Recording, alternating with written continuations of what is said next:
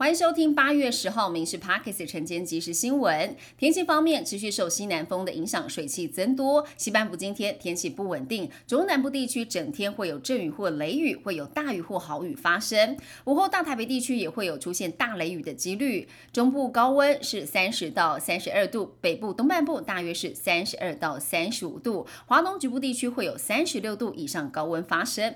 国内本土登革热疫情延烧，台北市出现了今年首例的病例，也是二零二零年以来台北市再度出现登革热本土病例。个案是大同区的十多岁的男性，七月底有台南市活动史。台北市政府已经安排个案居住地周边的环境消毒，也对个案同住者三人还有附近的住户健康监测，目前是没有症状的。国内时隔十二年再度出现了食脑变形虫所引发的脑炎死亡病例，是北部三十多岁的女性，她没有国外的旅游史，但是有到室内清水设施来游憩，发病七天就死亡。医师指出，由于症状没有特异性，很难早期诊断，而且它是没有特效药的，一旦发展为脑炎，死亡率是百分之九十九。所以呼吁戏水的时候避免让水进入鼻腔当中，还有泡温泉出现了发烧等等。症状也要尽速就医。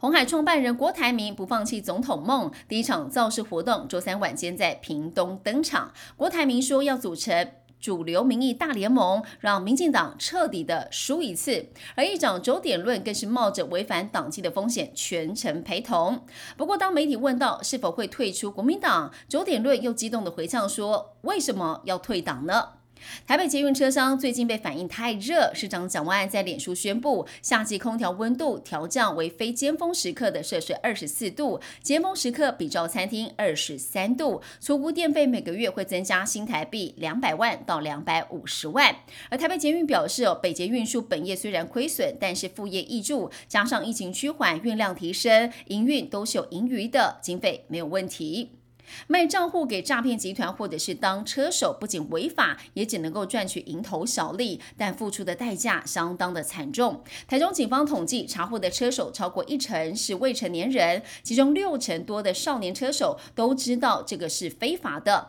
而且有多起个案，少年车手只有拿到五千、拿到一万块的跑路费，家长却要连带付起上百万元不等的赔偿，真的是因小失大。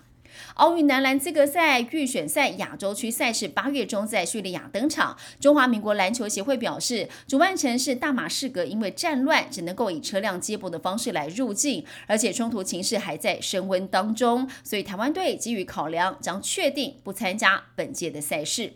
美国总统拜登在九号签署了行政命令，限制美国企业跟个人投资中国敏感的科技，包括了半导体、量子运算跟人工智慧这三大领域，来保护对下一代军事至关重要的技术。拜登政府强调，这项限制是出于国安的考量。这项行政命令也将中国以及香港、澳门特别行政区列为是受关注的国家跟地区。新的限制将补充美国去年宣布的尖端晶片出口管制。负责监督投资的美国财政部将会提出规定，以符合总统的行政命令。